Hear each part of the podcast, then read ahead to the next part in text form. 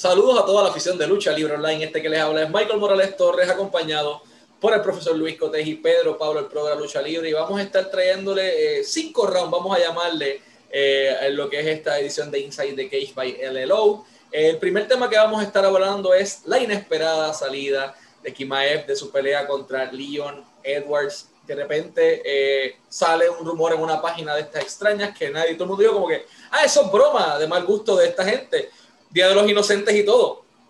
Y de repente sale Greg Okamoto, yo coño, espérate, esta gente son estadounidenses, ellos no celebran esto.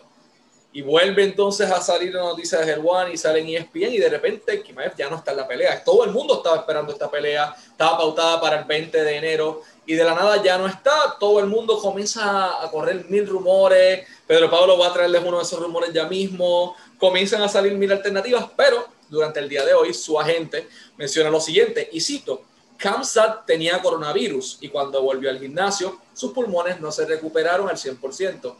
Necesita tiempo para que sus pulmones se recuperen y ahora se trata de tomarse ese tiempo necesario. Por este motivo, debido a que Kimaev en un momento dado tuvo COVID-19 y sus pulmones y su sistema respiratorio todavía están comprometidos, entendían que lo correcto era sacar la pelea. Leon Edwards dice, yo me quedo pautado para la cartelera del 20 de enero, que también está pautado a debutar Dean the Sniper Barry, un prospecto irlandés que todo el mundo está hablando de él, contra el hombre que sonó así en Punk, eh, pero esos son otros 20. Eh, vamos a hablar, pero vamos a comenzar contigo. ¿Cuál era ese rumor del que tanto se corrió en las redes sociales. Ya sabemos que es por su condición de salud y por el COVID, pero la gente empezó a hablar rápido. Déjanos saber de qué la gente habló y Luis Cotés, tú nos vas a hablar de cuál es posiblemente esa alternativa que ya están sugiriendo y que directamente Leon Edwards pidió para esta cartelera. Bueno, a, mí la verdad esta noticia me dolió bastante porque a mí me encanta Chimaev, me encanta la actitud que él tiene siempre lo comparan con Khabib eh, por la similitud en la, el, el, país, pero yo creo que Chimaev es totalmente distinto. Chimaev es un tipo arrogante que dice tráiganme al siguiente, tiene una actitud muy similar al trash talking y bueno, el rumor que yo escuché era que él había amenazado a Conor McGregor porque no se llevan para nada bien desde lo que pasó con McGregor con Khabib, que Chimaev ha estado como buscando a McGregor y Chimaev dijo que si se lo encontraba en la Fight Island, eh, mínimo iban a tener un careo y, bueno, a mí me encantaría que pase eso. Y bueno, ese era el rumor, que quizás UFC, para evitar este caos en, backstage, habían preferido no poner a Chimaev, pero bueno, sabemos que no es así y, y nada, McGregor Chimaev suena bien, ¿o no? Suena bien. Esas conferencias de prensa serían brutales. Este, bueno, bueno, lo de Leon Edwards no está ya Chimaev, ¿verdad? Por lo, ya sabemos lo, de la noticia. Eh, y no es por tal vez ese problema con McGregor, será interesante ver eso. Eh, y él creo que lanza un reto abiertamente a alguien que eh, conocemos muy bien, ¿verdad? El latino, y estamos hablando de Jorge Masdival, ¿verdad? Este, y es interesante porque esto pasa luego de ya un tiempito, estos dos señores no son extraños, porque este, hace varios eventos atrás, si no me equivoco, para el año pasado, eh, luego de la pelea de Masdival frente a Darren Till, el cual noqueó el segundo asalto, estaba Matt Dival en su entrevista backstage eh, y pasó Liam Edwards, ¿verdad? Y se escuchó como que le, dijo algo y él le dice a la a quien estaba entrevistándolo, dame un momento y él se va directamente a donde estaba Liam Edwards. Y de momento un revolú y entonces se habían comenzado a tirar un par de puños y Matival logró conectar a, Edwards. ¿verdad? Luego Matival dice que pues, él fue para ver qué era lo que él tenía que decir, tenía las manos hacia eh, atrás como en señal de que no voy a hacer nada, pero al ver que Edwards pues levantó las manos, pues él no iba a esperar como que viniera a conectarlo y pues lo sonó antes, ¿verdad? Y yo digo, ¿y por qué no? ¿Verdad? Esta, no está aquí Maev, vamos a traerle a Madival. Son dos tipos que no se llevan, porque una, un problema backstage, me salgo de mi entrevista y voy para y voy para sonarte, o sea, ahí hay que, ahí no puede ser que son amigos, ¿verdad? Y, y, sería interesante verlo, ¿verdad? Sería un buen suplente, y además de que, pues, no es como la pasada pelea de Madival, que tuvo como 10 días de anticipación, tiene un poco más para, para prepararse, y Madival es un tipo que eh, se pone en condición física rápidamente, porque la otra vez fue 10 días contra Usman, y de viaje eh, de camino hacia el File Island iba comiéndose un pedazo de pizza, o sea, y necesitaba bajar como 12 libras por ahí.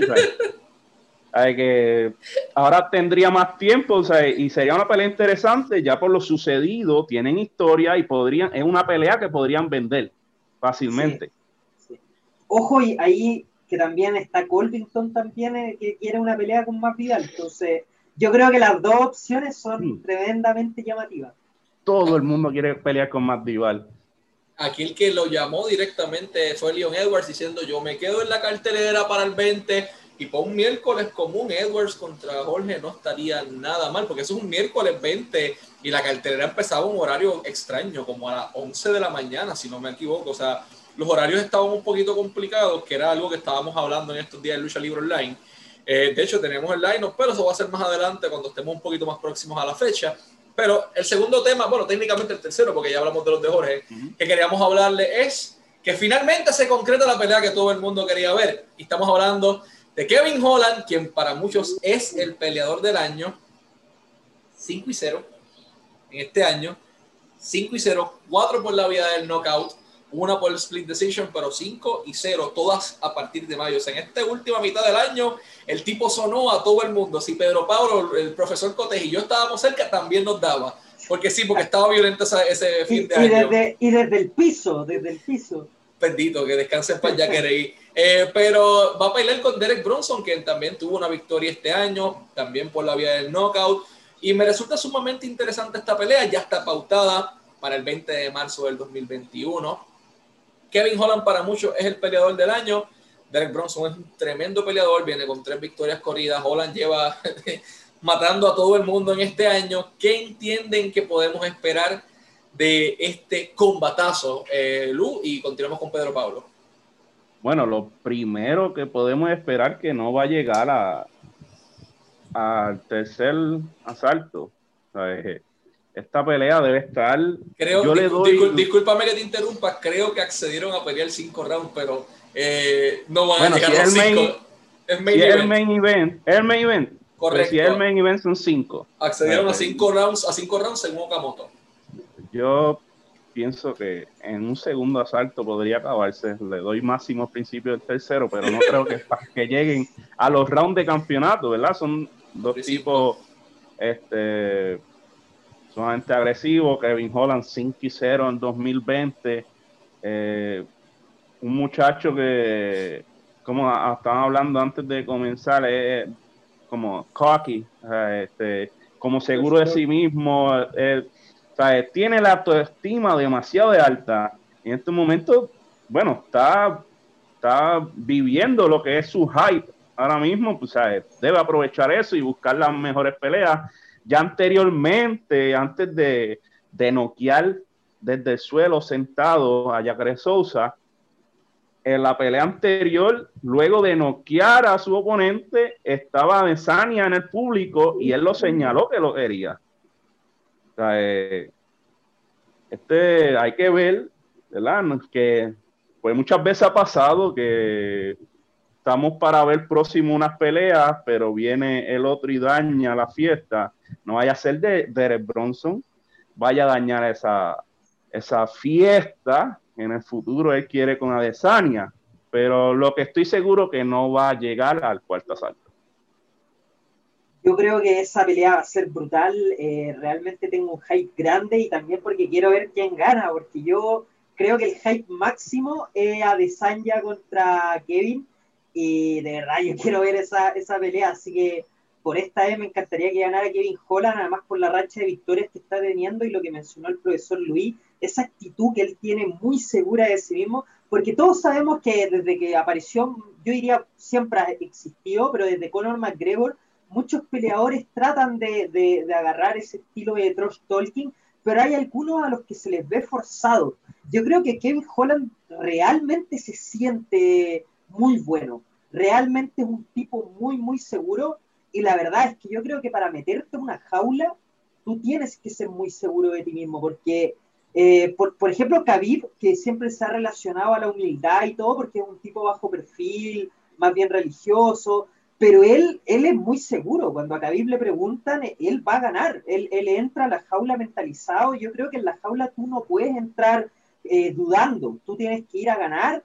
Y Kevin Holland lo sabe muy bien y creo que es la prueba en que su psicología la puso al máximo fue contra Yacaré Sousa, que yo creo que a Yacaré lo desestabilizó psicológicamente cuando le comenzó a hablar en medio de la pelea, Yacaré entró en el juego, picó la, la caña, por así decirlo, y bueno, recibió un derechazo desde el piso y nada, ahí knockout. Pero Holland es un tipo con una mente muy, muy fuerte y, y la verdad es que, en resumen, esta pelea promete mucho, mucho, mucho, mucho. Cuarto tema, los peleadores del año o los mejores peleadores del año según UFC. Y esto generó muchísima controversia porque en unos premios ponían a uno y en los de UFC oficiales ponían a otro. Te voy a dar el top 10, ustedes me dicen qué opinan de esta decisión. Número 10, Israel Adesanya. Ya entramos mal. 10. Pero vamos a eso. Número 9, Charles Oliveira. Número 8, Glover Teixeira. 7, Brandon Moreno de Assassin Baby, que hizo un excelente trabajo. 6, eh, Valentina Shevchenko. No es para menos, eh, de igual manera tuvo, tuvo un buen récord. Kimaev 5, Gilbert Burns 4, 3, y es aquí donde yo tengo el principal problema, Kevin Holland con 5 y 0. 2, Jan Blankowicz, que está bien, te entiendo que no quiero Reyes, pero segundo lugar. Y primer lugar, Davison Figueiredo, el actual campeón de la división Flyweight de la UFC, 4 y 1. Ese 1 fue un empate con Brandon Moreno a finales de este año, una excelente pelea. Yo estoy completamente de acuerdo con que Figueiredo sea el número uno. Entiendo que le dio vida a esa división que estaba muerta eh, cuando Cerrudo se fue y todo el mundo dijo que eso no iba para ningún lado. Y pues Figueiredo puso un poco de atención en esa división, eh, crea hype, crea expectativa y de la lista es el que gana el campeonato, lo defiende con éxito todo en este mismo año. Así que yo estoy de acuerdo con que él esté número uno. Pero Blanco Wix 2 por encima de Kevin Holland. Cuando Kevin Holland tiene 5 y 0 este año, Adesanya número 10. Es el principal ahí hay como un problema y yo quiero escucharlo de ustedes. Pedro Pablo con su tos, que no es COVID, que quede, que quede claro. Eh, déjame saber tu opinión y Luis Cotet de igual manera sobre este listado, si están de acuerdo con el orden que hubiesen hecho distinto ustedes. Yo, yo Figueiredo creo que sí, mereció el número uno, pero me choca mucho que Adesanya esté 10. Yo creo que Adesanya debe, pese a que solamente tuvo dos victorias, dos peleas este año, fueron dos peleas muy, muy difíciles con mucho hype. Entonces yo lo, lo, hubiese dejado mínimo dentro del top 5. Chimaev 5 creo que está bien porque tuvo un récord de victorias, pero no le ganó a ningún top, por así decirlo. Entonces también eh, ahí entra la, la, discusión, pero sí, sí, está, está como raro el ranking, es un poco difícil. Yo lo que más me sorprendió es a ya tan abajo. Eso yo creo que es lo que más recalcaría. Y Kevin Holland sí, dos o tres mínimo. Dentro de todo no está tan mal el ranking, pero hay algunas cosas como que, me hacen ruido. No sé, profesor Luis, ¿qué piensa? Este, estoy de acuerdo que Figueiredo como número uno, ya sabemos este, las victorias que tuvo sobre Benavides, se convirtió en campeón, más defendió el, Benavides dos veces. Eh, defendió el título en, en dos ocasiones. Sabe que tal vez este, por eso es lo que le impulsa a estar este, en el número uno. Tal vez los otros también puede afectar la cantidad tal vez de, de, peleas o la importancia de cada una de ellas. Este, sí, Adesanya 10, como que no sé, pienso que debería también estar en el top 5, eh, fueron dos defensas, al igual que Shevchenko. Eh, Kevin Holland pues tuvo sus cinco victorias, pero tal vez Blankovic este, está por encima de él porque eh, el, año más, más gana el campeonato que, este, que estaba vacante, ¿verdad? Por la situación de, de John. Más, noqueó a, a, uno que yo creo que era el que tenían que iba a ser la cara, la nueva cara de los 205 porque en, en Reyes, ¿verdad? Este, que es el tipo que estuvo cinco asaltos con John Jones, eh, es el tipo que eh, mucho, varias personas lo vieron ganarse a John Jones, pues era la era el próximo a ocupar ese trono de las 205 y Blankovic coge y lo, lo liquida, lo despaza, ¿verdad? Lo noquea de manera que yo me sorprendí cuando lo vi yo, ok, este tipo es real, no viene a comer cuentos. ¿Verdad? Este, pero pienso que eso es lo que podría estar afectando, tal vez la, la, importancia de cada una de sus peleas, ¿verdad? En cuestión de la de Blankovic con las cinco victorias de Holland, que aunque pues al final pues vimos que noqueó de, de manera increíble a, a Jaquere Sousa, Sousa que, que, no sé si alguna vez había visto un nocao así, ¿verdad? Sentado porque sí lo habían, se han visto, pero eran de patadas desde el suelo, pero sentado un puño como y de casi acostado, muy raro, ¿verdad? Pero yo pienso que eso afectó tal vez la importancia de cada una de las peleas, pero sí estoy de acuerdo en Figueiredo número uno por el año que tuvo, eh, ganó campeonato, lo defendió y fue el, el mejor dentro de todo. Entonces, ya que estamos en esto, Vamos ahora a lo que fueron los MMA Awards, los World MMA Awards del 2020, en donde aquí sí ponen peleador del año y peleador internacional del año, Girana de Sanya. Pero allá en la lista de UFC oficial está 10. Adicional a esto, peleadora del año Amanda Nunes.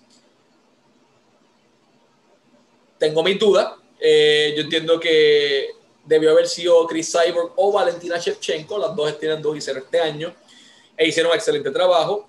Eh, Jorge el peleador breakthrough, por encima de Kevin Holland.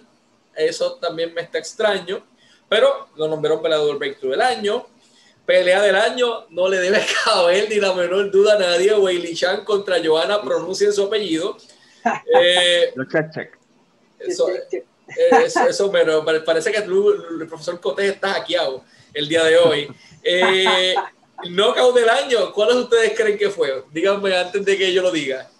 Bueno, yo sé cuál es, pero. Kevin Holland. Yo creo que. ah, bueno, no. Es... Jorge Masvidal contra. de Sasuke. Pero, pero Ojo, ojo que ese es brutal, pero hay una patada de un chico que es similar a, la, a las que pega, que le agarran la pierna, da un salto. Oh, sí, sí, sí, sí, para mí ese es el para mí, para mí, que es muy similar a las patadas que pegaba Rod Van Damme. pues tienes el knockout del año y también estelarizando la rendición del año. Nuevamente el pobre Askren que lo vuelven a rendir esta vez de mi Maya. Eh, comeback del año, eh, Steve Miyoshi contra Daniel Cormier. Ahí sí, creo que todos tenemos que estar de acuerdo, no hay break. Y el offset del año, Polkanovski contra Max Holloway en UFC 245. Lo que más me interesa de este listado, muchachos, es la peleadora del año. Si están de acuerdo en que debe haber sido Amanda Nunes u otra persona. Y, bendito, vengas, creen que de repente Pedro Pablo nos tiene por ahí tal vez una información que quiera darnos. Vamos a comenzar contigo. Bueno, algo, de una peleita que hay por ahí corriendo. Bueno, Ben Askren eh, se quiere reivindicar eh, y va a pelear contra un youtuber. Eh, no estoy eh, 100% seguro si es Jake o Logan Paul. Entiendo que es Jake Paul, 20 de, 20 de agosto, si no me equivoco. Ya se confirmó la pelea y bueno, te imaginas eh, el, te imaginas noquean a Ben en el primer asalto, es lo que faltaría. Pobre Ben Askren tuvo un año muy, muy malo, submisión. Disculpa, discúlpame, tienes razón, es contra Jake Paul. Logan Paul está llamando a, a Conor McGregor y le ofrecieron a Amanda Nunes. eh, no, Jake Paul, eh, ¿te imaginas noquear a Ben Askren, primer asalto noqueado? Sería, uff, pobre Ben Askren, qué, mal año ha tenido, qué mal año ha tenido. Noqueado por un youtuber, devastador. No, el rodillazo de Más Vidal, la submisión del año y ahora un youtuber lo noquea, sería terrible para su carrera. Bueno, hay que ver qué pasa.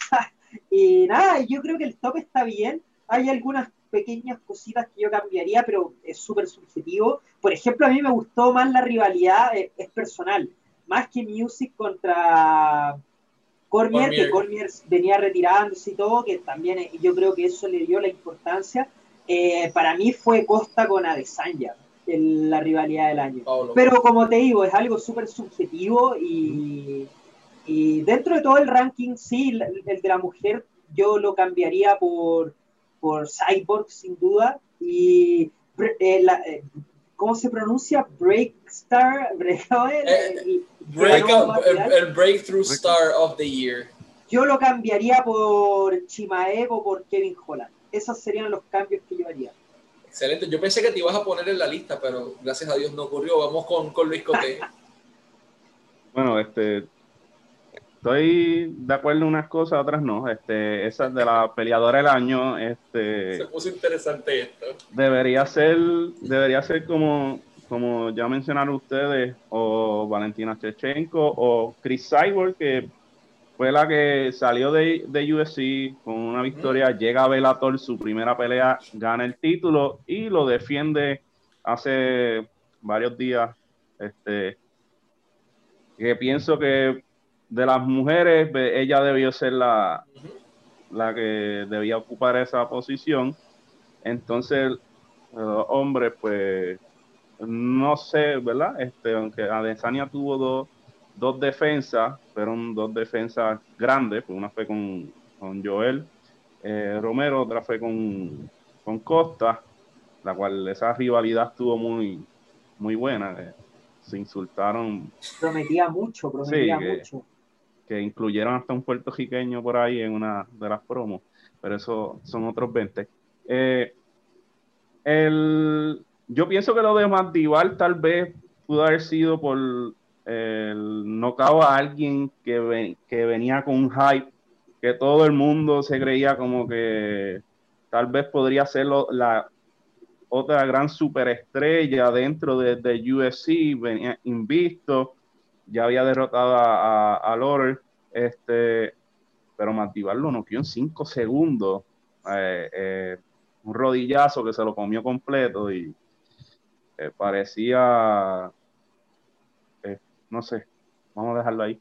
Y entonces luego de eso, tiene otra oportunidad y de Maya viene y lo rinde, como que, ok, me retiro, me debo. Eh, no, eh, pregunta Michael, ¿esos premios se, se los dan a los que ganaron o se los van a dar a Ben Askren? Eh, no, porque si no, Ben, Askren tuviese una vitrina entera eh, de los inmortales en su casa. Eh, y también la tendría en boxeo después de lo que le puede pasar con Jake Paul en Entonces, Yo, yo él, ¿verdad? Hablando de eso, de lo de boxeo, no sé si sería bueno arriesgarse en cuestión de... Noqueado por un youtuber en el titular de Lucha Libre Online, ya lo veo. Sí, eso sería lo peor que podría pasar. Y lo peor de todo es que Ben Askren no es especialista en boxeo. Lo de él es la la lucha. es un riesgo porque podrán decir que los hermanos Paul son youtubers, eh, todo lo que quieran, pero, los tipos llevan poco, llevan como dos años en el boxeo y han avanzado bastante. Si ustedes ven los videos de entrenamiento, obviamente en dos años no van a ser profesionales, pero sí, no son malos, no son malos. Tienen, tienen, su, tienen su pegada, ¿verdad? Dentro de los la otra vez vimos a Nate Robinson, que pues, no sé quién le dijo que, fuera a Que descanse en paz. Este, pero es un riesgo, porque su fuerte lo que hemos visto era, era la lucha, por eso mismo también fue noqueado. fue, fue a hacerle un takedown a Madival y Madival lo cogió en el rodillazo, que no sé por qué, bueno, cada quien hace lo que ¿verdad? Pero entonces, la otra que tenemos, creo que debió ser Holland también, ¿verdad? Un muchacho que va subiendo y cinco victorias. pero sí, creo, pienso que sería, entonces la de Miyoshi con Cormier, pienso que gana porque estaba cerrando un capítulo, ¿verdad? Ya llevan dos peleas, esta fue su tercera, entonces, luego de la pelea, pues Daniel Cormier dice que se va, que se retira porque si no va a tener más peleas, tal vez por, que no sean por el título, pues no quiere pelear. Yo pienso que tal vez eso fue, por eso fue que también ganó el premio. Que conste que creo que Nate Robinson peleó como por 600 dólares esa noche, pero eso es un tema, eso es tema para otro día el knockout del año. Ese sí fue el verdadero knockout del año en boxeo. Pero nada, esto ha sido todo en esta edición de Inside the Cage por Lucha Libre Online, profesor Luis Cotés, Pedro Pablo y Michael Morales Torres, deseándole un feliz año 2021. la bonita con su familia. Eh, si vayan a tomarse algo, no guíen, no hagan ninguna loquera. Y si van a hacer la loquera, hagan en casa y llamen para pasarla bien. Así que nada. un Uber, Uber, Uber. un Uber, todo lo que quieran hacer y pues que no terminen como Askren, pero eh, en la vida real, eh, fuera del octágono. Así que gracias por habernos sintonizado en esta edición de Inside the Cage. Seguimos con ustedes más adelante en Lucha Libre Online, la marca número uno de lucha libre y combat sports en español.